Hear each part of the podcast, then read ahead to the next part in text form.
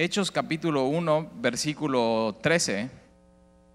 Y entrados subieron al aposento alto donde moraba Pedro. Entonces, si tienes varias semanas viniendo a Semilla a esta serie de hechos, estás viendo que ya vimos, estamos viendo la vida de estos hombres, de los apóstoles. Y el primero es el más conocido, es, es Pedro, y después Jacobo, Juan. Entonces puedes ir poniendo una palomita en cada uno de ellos que ya vimos. Juan, Andrés, Felipe, Tomás, Bartolomé, hoy nos toca Bartolomé, y dices, ¿quién?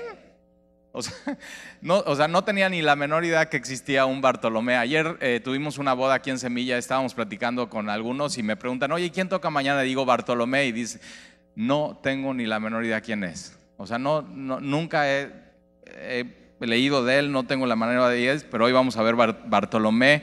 Después vas a ver, eh, vamos a ver la siguiente semana Mateo, no te pierdas, eh, Mateo es uno de mis favoritos. Después Jacobo, hijo de Alfeo. Simón el celote y Judas, hermano de Jacobo. La idea es que al final de 12 semanas puedas saberte de memoria por lo menos los nombres de ellos y decir, ah, pues ya sé quiénes son los, los 12 apóstoles de Jesucristo. Ahora mira, versículo 14, dice, todos estos perseveraban unánimes. Es decir, todos estaban juntos, todos estaban unidos, todos estaban en armonía, pero aunque estaban juntos en el aposento alto y había 120, siempre ellos como que se unían en parejas y en pares. Y esto lo aprendieron de Jesucristo. Jesús cuando los envía a predicar, a sanar enfermos, a echar fuera demonios, siempre los manda de dos en dos. Y si te acuerdas, Juan siempre está con Pedro. Y vamos a ver que Felipe es, es muy amigo de Bartolomé, de este hombre que vamos a ver hoy.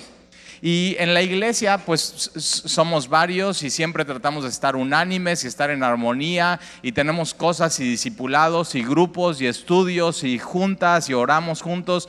Pero una de las cosas que yo siempre he visto es que siempre como que te llevas bien con alguien en específico y tienes como, como eso, tu, tu pareja, o sea, tu parejita, así como polis, ¿no? Pareja, parejita. Y ahí estás, y, como que Dios hace eso, como que te une el corazón con alguien más en la iglesia y tienes preferencia con esa persona y le cuentas tus cosas y le pides que ore por ti, tú le pides, y él te pide que ore por él, y de pronto se comparten eh, su devocional o van al café. Y una recomendación que yo te tengo es que si no tienes eso, una, una pareja espiritual, Ahora, siempre recomendamos hombres con hombres, mujeres con mujeres. Hombres con hombres, mujeres con mujeres. Y una de las cosas que yo siempre te recomiendo, recomiendo, es que busques a alguien maduro en el Señor para que puedas tener estas conversaciones espirituales profundas y que cuando necesites que alguien ore por ti, tengas esta persona que ore por ti, alguien que conozca tu corazón, alguien que conozca tus batallas, alguien que conozca tus luchas, alguien donde no necesites tener una careta, sino simplemente sepa cómo eres. Si no tienes eso, búscalo.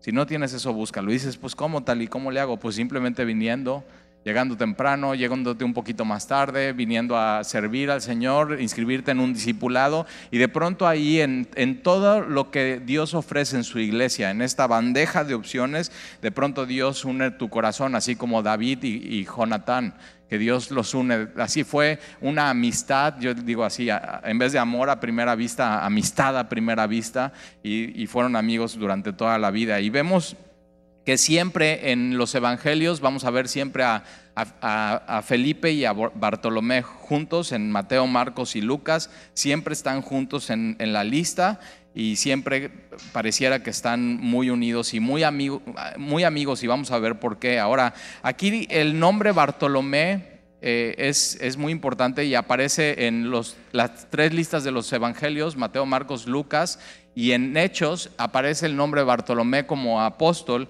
pero de ahí en fuera la Biblia no dice absolutamente nada, nada, nada, nada de Bartolomé sino lo que vamos a ver en Juan es que Juan incluye a este apóstol, pero no le llama Bartolomé, sino le llama Natanael. Ahora es muy importante esto porque eh, Bartolomé es un, es un seudónimo hebreo, es un compuesto, son dos palabras, y es Bar, que si, si ya llevas tiempo en semilla sabes que no, o sea, no es Bar ese que estás pensando. O sea, Bar es hijo, Bartolomé, y entonces es hijo de, de Tolmai. Bartolomé, hijo de Tolmai, y, Natanael, que lo vamos a ver en Juan, Natanael quiere decir Dios ha dado. Ahora, si juntas Bartolomé y Natanael, el nombre diría eso, Natanael, hijo de Tolmai. Y es, nunca te ha pasado de que estás hablando con alguien y dices, sí, sí, Talí, hijo de Neftalí. Y entonces, ah, ya sé quién es. Y así se manejaban. Jesús, por ejemplo, eh, Jesús en, el hebreo era, no era Jesús su nombre, sino era Josué. Y José quiere decir Jehová salva.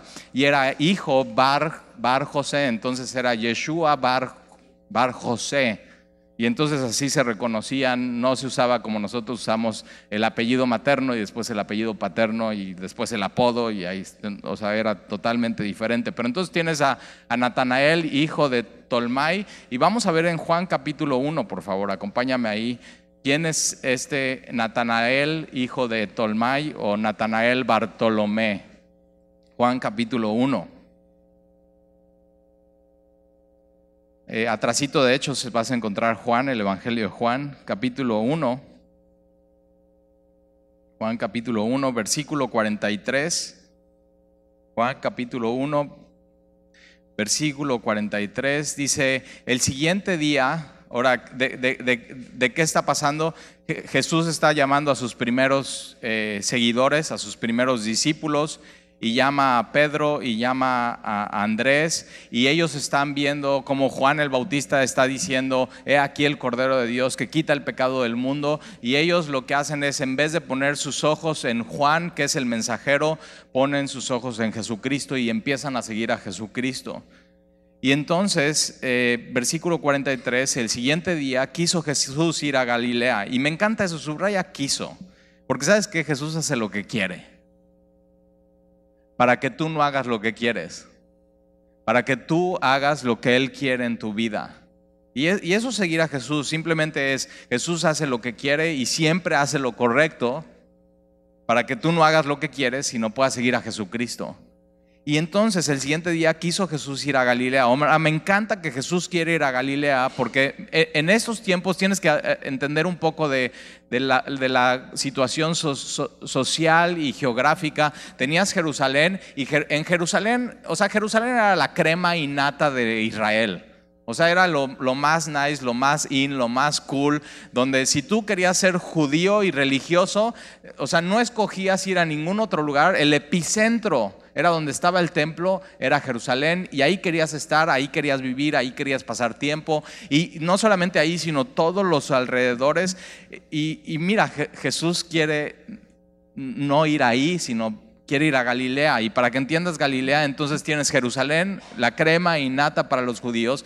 Y después los de Jerusalén veían para abajo a los de Galilea. Y de hecho era Galilea de los gentiles, así como gentiles, Galilea de los gentiles. Entonces los de Jerusalén, crema y nata, veían para abajo a los de Galilea y los de Galilea veían para abajo a los de Nazaret, que era parte de Galilea y de, pronto de, los de Nazaret veían para abajo a los de Canaán. Y entonces el, el pueblo judío, en vez de, de ser bendición para los demás, su llamado y su relación especial con Dios, en vez de servirles para ser humildes, los hacía soberbios y orgullosos. Y de pronto unos estaban viendo para abajo a otros y unos estaban viendo para abajo a otros y tenían estos, estos prejuicios unos de otros y, y, y Jesús escoge ir a Galilea. Él quiso ir a Galilea y halló a Felipe, y ya vimos cómo fue este encuentro con Felipe, y halló a Felipe, pero me encanta porque Jesús encuentra a Felipe. Y hay personas que dicen esto, y ahorita vamos a seguir leyendo y vas a decir, ah, pues ahí está Tali, pero hay personas que dicen, no, entonces yo fui aquí a este lugar y entonces encontré a Dios. Y yo digo, ok, ¿y cuándo Dios estaba perdido? O sea, ¿te imaginas Dios así? Ah, ya me perdí, voy a poner mi GPS. O sea, es Dios. Pero Jesús encuentra a Felipe y le dijo, sígueme. Vimos que Felipe es el primero en escuchar de Jesús directamente decir con sus labios, sígueme. Y Felipe era de Bethsaida, la ciudad de Andrés y Pedro, y eran pescadores y se conocían unos a otros. Y versículo 45, y Felipe. Entonces después de empezar a seguir a Jesús, halló a Natanael, ahí está, Natanael Bartolomé, hijo de Tolomai, y Felipe halló a Natanael y le dijo, hemos, hemos hallado. Entonces fíjate, Jesús dice claramente que Jesús va y encuentra a Felipe y Felipe va con Natanael y dice, no, no, nosotros ya lo encontramos.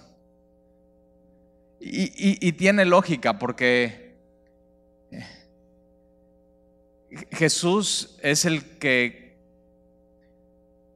al final en tu vida es la pieza que falta para cumplir el rompecabezas. Y, o sea, tú puedes tener tu rompecabezas de tu vida y así, pero si, si no tienes esa pieza, tu vida está totalmente incompleta. Nunca te ha pasado que estás armando un rompecabezas y, o sea, simplemente ya hiciste todo y, no encuentras esa pieza. Y, dices, no, o sea, simplemente no puedo enmarcar el rompecabezas. Está completamente incompleto y tienes que saber hoy que tu vida está completamente incompleta. Completamente incompleta si no tienes esa pieza. Y entonces es cuando Jesús te, te encuentra y tú puedes decir, es que encontré ya la última pieza y eso se une. Y eso hace completa tu vida, completo tu, rompecabezas. Y de pronto te das cuenta todo lo que he vivido, o sea, todas las piezas, todas las piezas, de pronto tienen total sentido. Y entiendes cosas que no entendías de tu vida. Y de pronto enmarcas ese rompecabezas y lo cuelgas en la pared y, lo estás viendo de cerca y ves pedazos de tu vida, ¿no? Ves pedazos de tu niñez, ves pedazos de tus fracasos, ves pedazos de tus éxitos, ves, o sea, todo lo, todo lo que ha pasado y, y entiendes un poco, pero de pronto te empiezas a echar para atrás. Y eso es madurez espiritual. Cuando te empiezas a echar para atrás y ves tu vida y ya no ves tu vida, sino estás viendo un cuadro de Jesucristo. Y dices, o sea, esto, esto era lo que Dios estaba haciendo. Aun cuando yo no lo conocía, aun cuando yo no le seguía, esta era la pieza que faltaba en mi vida. Y entonces Natanael le dijo, eh, Felipe halló a Natanael y Felipe le dijo, hemos hallado a aquel de quien escribió Moisés en la ley. Ahora, Felipe pudo haber llegado con Natanael y decirle, eh, Natanael, ¿qué crees? Ya, ya encontramos aquel que va a salvar tu matrimonio. Natanael, ya encontramos, o sea, tu problema financiero, ya encontramos aquí el, o sea, el que te va a resolver tu problema. Natanael, ya encontramos aquel que, que tu problema matrimonial, él, va a ser el centro y él puede arreglar todo y ya. No, no, Natanael, ya encontramos aquel que te puede sanar de, tus enfermedades. No, no, no. O sea, Felipe va con Natanael y le dice, hemos hallado aquel de quien escribió Moisés en la ley.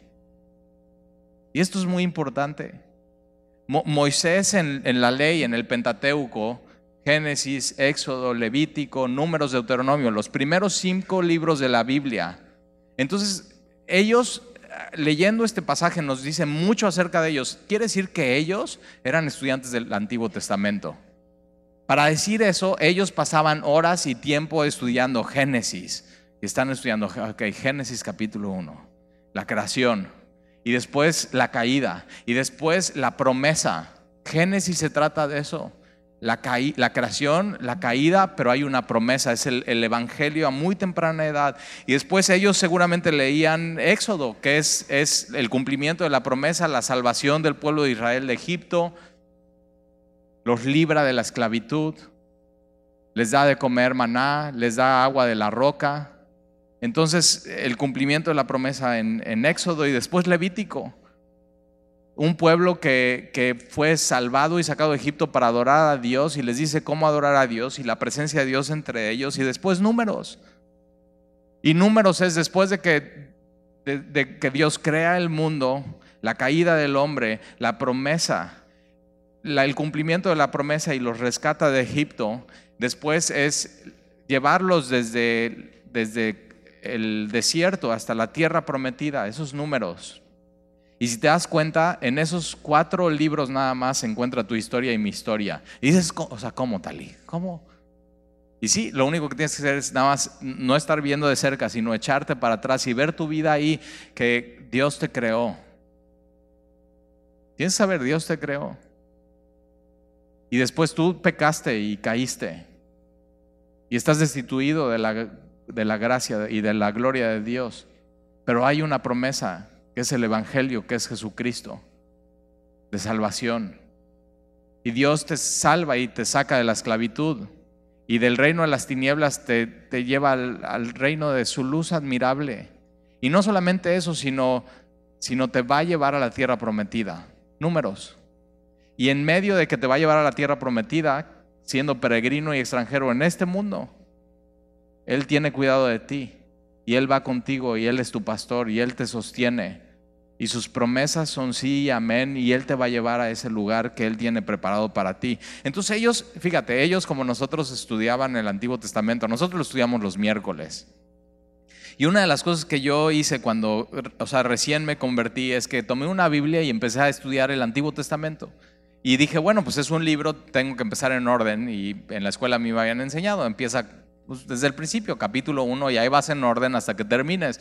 Y una de las cosas que, que, me di cuenta era que era sumamente difícil si no conocías el Nuevo Testamento para nosotros entender el Antiguo Testamento. Entonces leía el Antiguo Testamento y me echaba los 50 capítulos de Génesis y tenía una comida con quien me estaba discipulando, le llevaba una lista y le decía, oye, explícame por qué esto, explícame por qué esto, explícame por qué esto. Y te digo que él, él lo que hacía, no iba a Génesis y me, eh, me, explicaba Génesis empezando de Génesis, sino me explicaba Génesis empezando con el, con el Nuevo Testamento.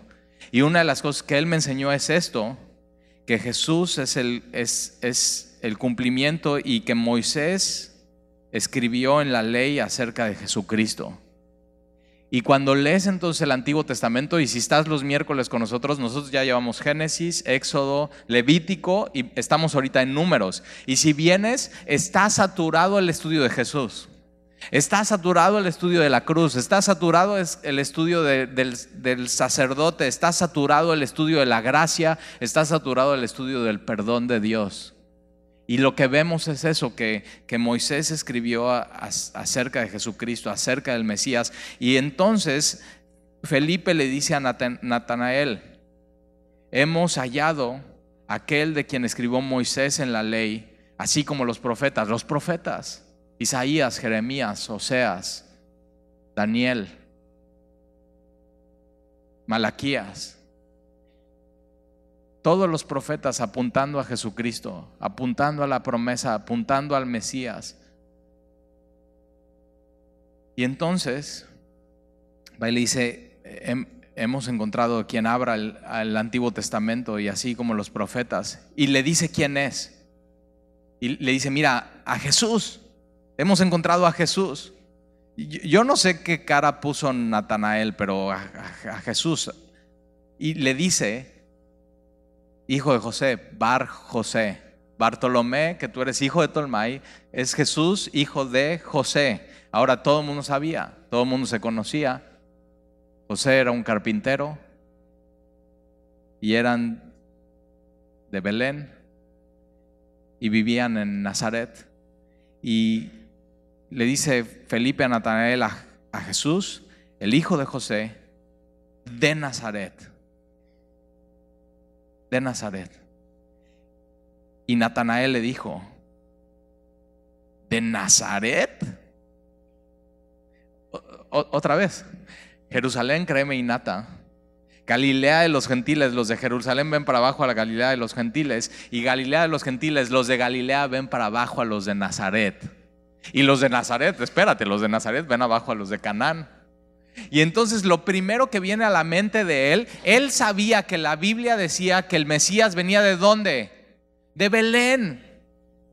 Entonces él en vez de pensar bíblicamente lo que había estudiado en el Antiguo Testamento y en los profetas, él lo primero que viene a su mente son sus, sus ideas, sus juicios preconcebidos. Y sabes que cuando llegamos al Señor, todos tenemos ideas y todos tenemos juicios preconcebidos que venimos cargando. Algunos que sí son parte de la escritura, pero otros que son parte de, no la escritura, posiblemente de la religión, de donde, de donde creciste, o de lo que leíste, o de lo que escuchaste. Y, vemos a un hombre, Natanael, es un hombre prejuicioso y que piensa como los demás piensan. Jerusalén, la crema y nata, Galilea, oh, gentiles, Nazaret. Y entonces él, mira lo que dice. De Nazaret puede salir algo de bueno. Y me encanta, dice así, algo de bueno. Y de pronto él tiene esta idea, no puede salir nada de bueno de Nazaret. Digo, ya, o sea, ya conoces todo lo que ha salido de Nazaret, ya conoces todo Nazaret, ya conoces a todas las familias de Nazaret. Pero de pronto somos tú y yo así. Tenemos estas ideas preconcebidas y somos unos necios. Y nadie nos mueve nuestras ideas. Y no, no, yo tengo razón. Y no, o sea, nada bueno, por ahí estás uh, con tus rollos. Y, y Jesús te encuentra así en medio de eso. Con un corazón necio, con ideas preconcebidas en tu vida y en tu mente y dices, no me muevo y estás ahí en tu macho y no te baja nadie de tu burro, y ahí, pero no te mueves ni para adelante ni para atrás y te falta esa pieza. Y entonces estás en un dilema, ¿qué hago? Yo sé que me falta esa pieza y que si no me muevo de aquí, no, no, no hago match. O sea, simplemente no se pueden unir las piezas y no pueden marcar mi rompecabezas y nada más estoy viendo piezas por piezas y sé que si sigo así no voy a prosperar. Y entonces vemos a Natanael. Dice, de Nazaret puede salir algo de bueno. Y le dijo Felipe, me encanta Felipe porque ya lo vimos, ven y ve. O sea, simplemente ven y ve. Y, se ve que Natanael es un poco necio y se siente en su macho y está, no, no, no, yo son mis días. ¿Y cómo? De Nazaret puede salir algo bueno. Y Felipe muy, es, es necio discutir con los necios. Eso dice Proverbios. O sea, te vuelves más necios tú si te pones a discutir con un necio. Eres un necio. ¿Por qué discutes con un necio si no lo vas a sacar de su necedad? Entonces eres más necio tú que el necio. Tienes que tener cuidado con eso. Y entonces en vez de pelear Felipe con su amigo, porque se ve que eran amigos, y se ve que se conocen, y se ve posiblemente que estaban estudiando el Pentateuco juntos, y posiblemente tú tengas amigos que se conocen y que han leído libros juntos o que han ido a una universidad o que estuvieron en algún seminario, o que estuvieron en el catecismo juntos o fueron al mismo lugar, al mismo retiro, pero les hace falta esa pieza y cuando Felipe encuentra esa pieza dice, tengo que irle a decir a Natanael. Él y yo hemos vivido lo mismo, eh, o sea, él tiene que saber esto, pero sabes, o sea, es medio necio. ¿Tienes un amigo así? O sea, sabes, es, o sea, es medio necio. Sabes que no te pelees con él, simplemente dile, He encontrado esa pieza del rompecabezas que me faltaba y ahora veo la vida de manera más clara. Todo eso que vivimos, ¿te acuerdas? O sea, nada más nos, nos confundió más y ve el fruto de nuestra vida, pero ya encontré la pieza. Ya encontré todo lo que me faltaba en mi vida y ya pude enmarcar y ya pude ver, echarme para atrás y ver claramente el propósito de mi vida. Y le dice, ven y ve, ven y ve. Versículo 47. Cuando Jesús, cuando Jesús vio a Natanael que se le acercaba, dijo de él, he aquí un verdadero israelita en quien no hay engaño. O sea, ¿qué, o sea, qué flor de Jesús, ¿no?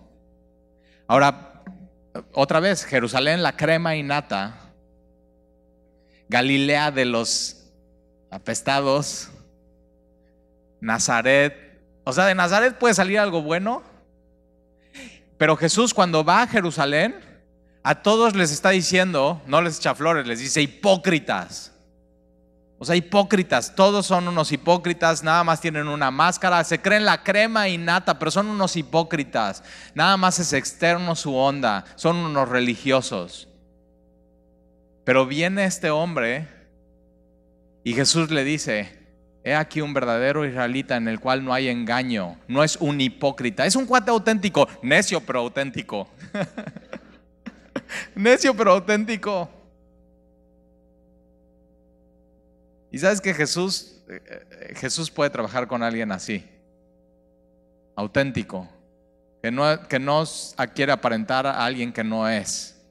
Jesús, y, y sabes que con la crema y nata y con los de Jerusalén simplemente los desecha. Simplemente los desecha. Y por eso cuando, cuando vienes a la iglesia, quítate la careta.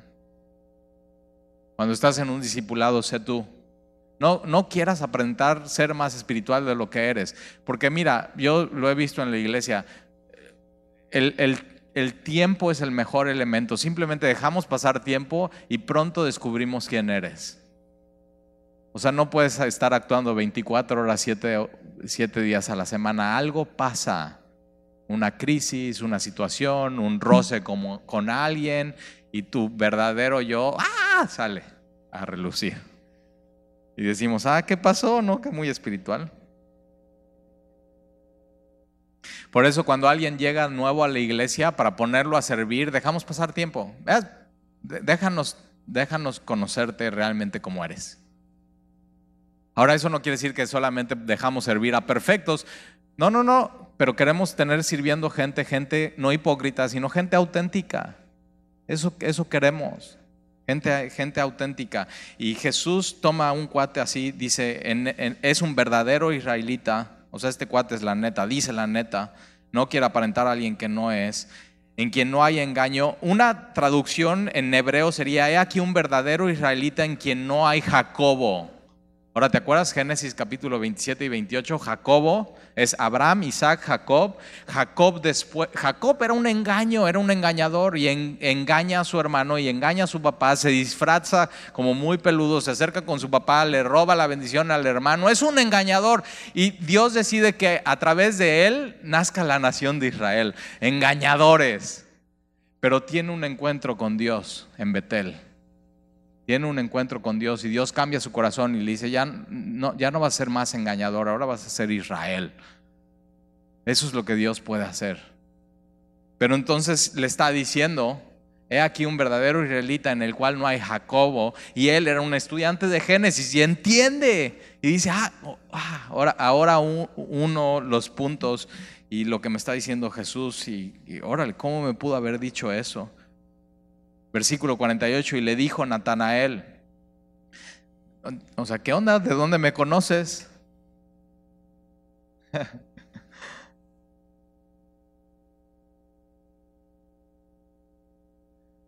Natanael, pues es Dios. Él te conoce desde antes de la fundación del mundo. Él sabe por lo que has vivido. Él, o sea, todas tus piezas del rompecabezas, Dios las conoce. Ah, Él ha estado ahí.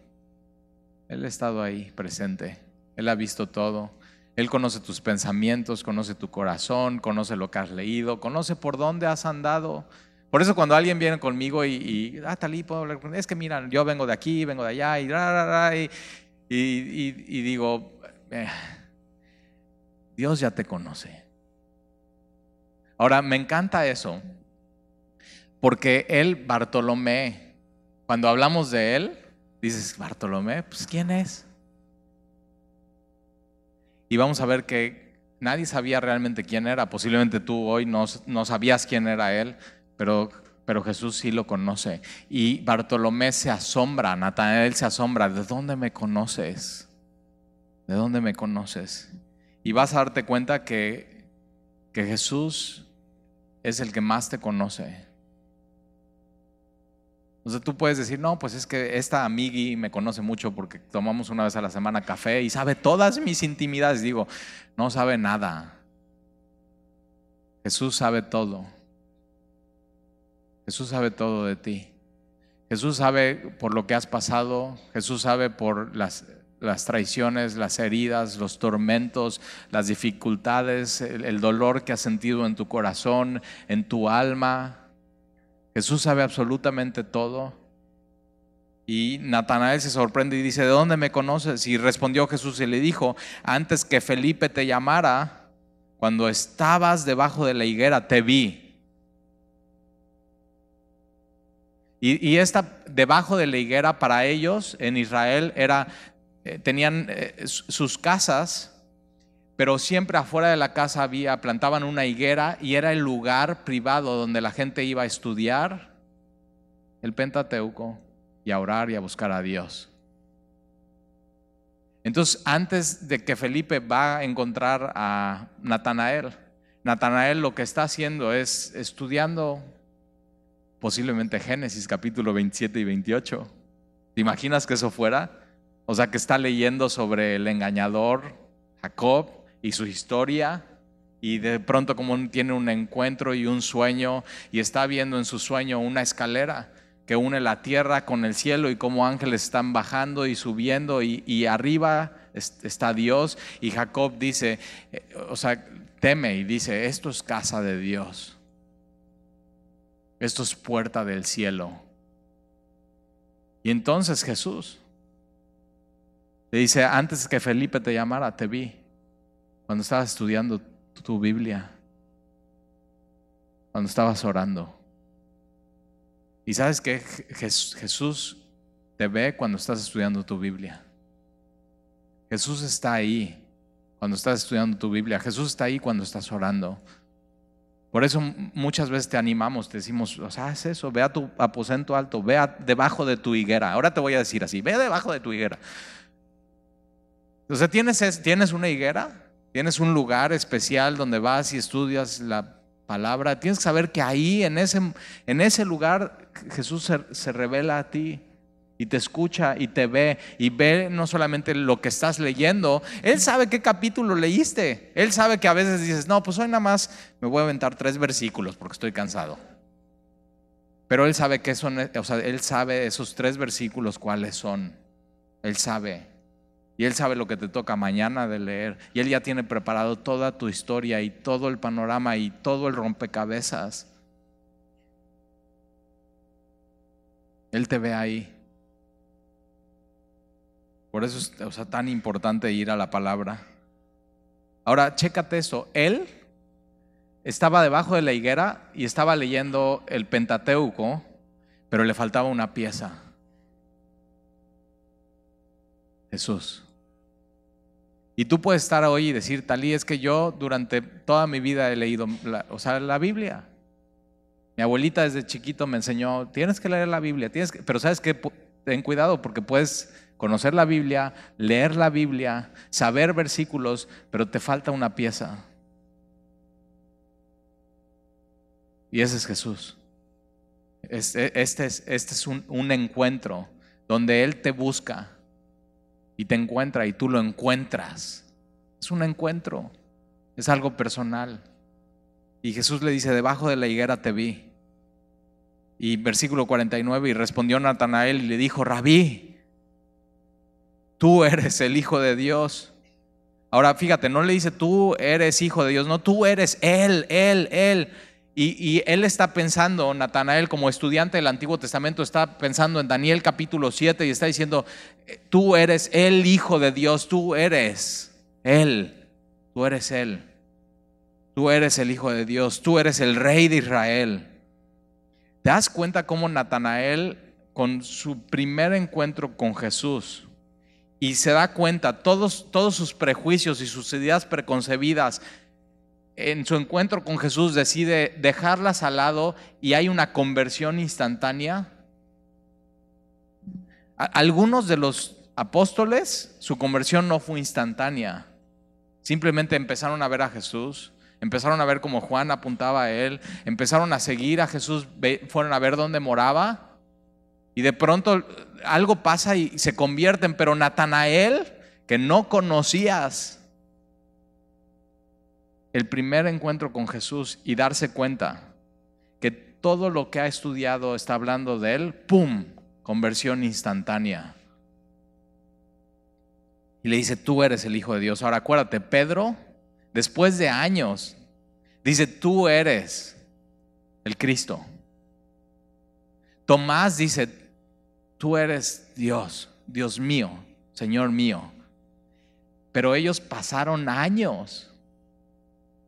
Y Natanael en el primer momento encuentra esa pieza y se da cuenta, deja al lado sus ideas preconcebidas y dice, tú, eres el Hijo de Dios, tú eres el Rey de Israel. Y respondiendo Jesús y le dijo, porque te dije, te vi debajo de la higuera, ¿crees? Fíjate cómo Jesús le está diciendo, ya crees. El único requisito para ser salvo es creer en Jesucristo. Y le está diciendo, tú, o sea, e-, Él es el, él es el primero en, realmente creer que, que Jesús es Dios mismo, el Rey de Israel, el Rey de gloria. Y Jesús le dice, porque te dije, te vi debajo de la higuera, o sea, porque te diste cuenta que yo estoy presente en todos lados. Yo soy omnisciente. ¿Crees? Ahora es eh, por ahí puedes empezar y hoy creer, sabiendo que Jesús es omnisciente. Pero Jesús le dice, porque te dije, te vi debajo de la higuera, ¿crees? Cosas mayores de estas verás. Jesús le está diciendo a Natanael, Natanael, hoy que es tu día de conversión, solamente es el comienzo. Nada más estás viendo esa pieza que faltaba, pero te falta ver toda la pieza completa.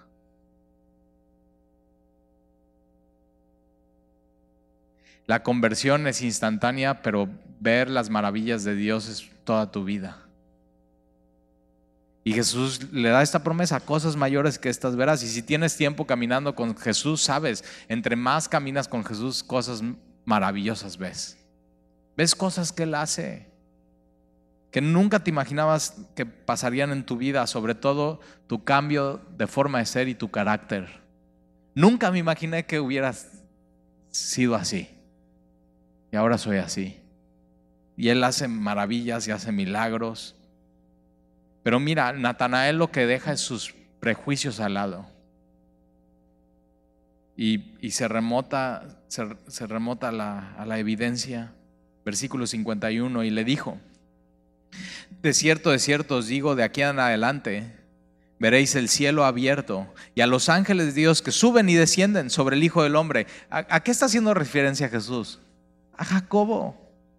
Cuando va a Betel y, y, queda en un sueño. Ahora, por eso me encantaría pensar que, o sea, ¿te imaginas que Natanael esa mañana en su devocional está leyendo Génesis 27 y 28? Y Jesús le está diciendo, te vi. Sé que estabas leyendo, sé que estabas pensando, sé tus oraciones y eres auténtico. Y de pronto en esta conversación Jesús le dice, de ahora en adelante verás los cielos abiertos, así como Jacob lo vio en un sueño, y tú no lo vas a ver en un sueño, tú lo vas a ver en tu vida. Y de esa escalera descendiendo y ascendiendo ángeles. Y me encanta porque mira lo que dice Jesús, que suben y descienden sobre, sobre el Hijo del Hombre. Entonces Jesús con esto está diciendo, yo soy la escalera. Yo soy la escalera. Mira esto. Natanael entiende que Jesús es el, el, Hijo de Dios. Natanael entiende que Jesús es el Rey de Israel. Pero Jesús le dice, vas a ver mayores cosas. Y le revela algo que no sabía. Y Jesús le dice a Natanael, yo soy la escalera al cielo. Y eso te va a pasar a ti y a mí por el resto de nuestra vida. De pronto Jesús se revela y es el rey para nuestra vida y de pronto es, es Dios el Hijo para nuestra vida, pero de pronto también es la escalera al cielo para nuestra vida y vas caminando y Jesús se sigue revelando y te sigue enseñando quién es Él para tu vida. Es decir, Jesús no nada más es el alfa, es la omega. No nada más es el principio, es el final. No nada más es el Mesías, es el redentor. Y posiblemente para ti Jesús no veas clara su imagen, lo único que tienes que hacer hoy es poner esa pieza que hace falta, enmarcar el cuadro e irte echando para atrás, irte echando para atrás y ver claramente a Jesús y en su completa revelación, el Rey de Gloria, Dios mismo. ¿Quién es Jesús para ti hoy? Ahora vamos a Juan capítulo 21 y con esto vamos a terminar. Juan capítulo 21. Más adelantito, Juan capítulo 21. ¿Te das cuenta que Natanael, o sea, fue el, el, primero en creer, fue fiel desde el principio, pero también siguió siendo fiel hasta el final?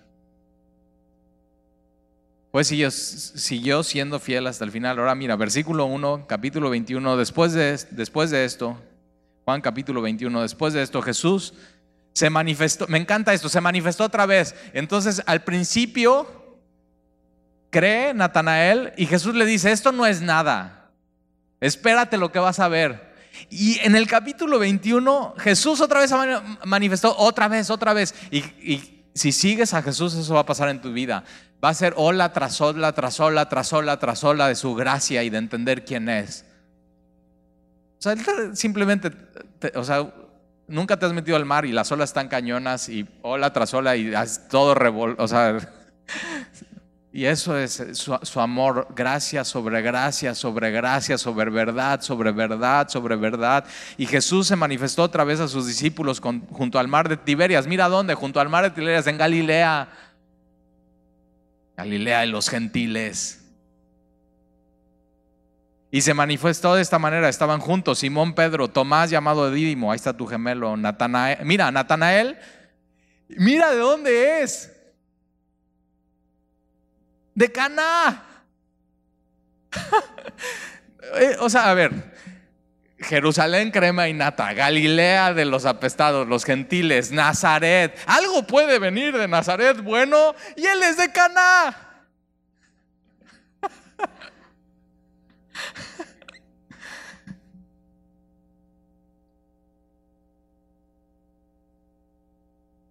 ¿Entiendes? Para ver a Jesús claramente tienes que dejar tus ideas, tus necedades. Tienes que bajarte de tu burro.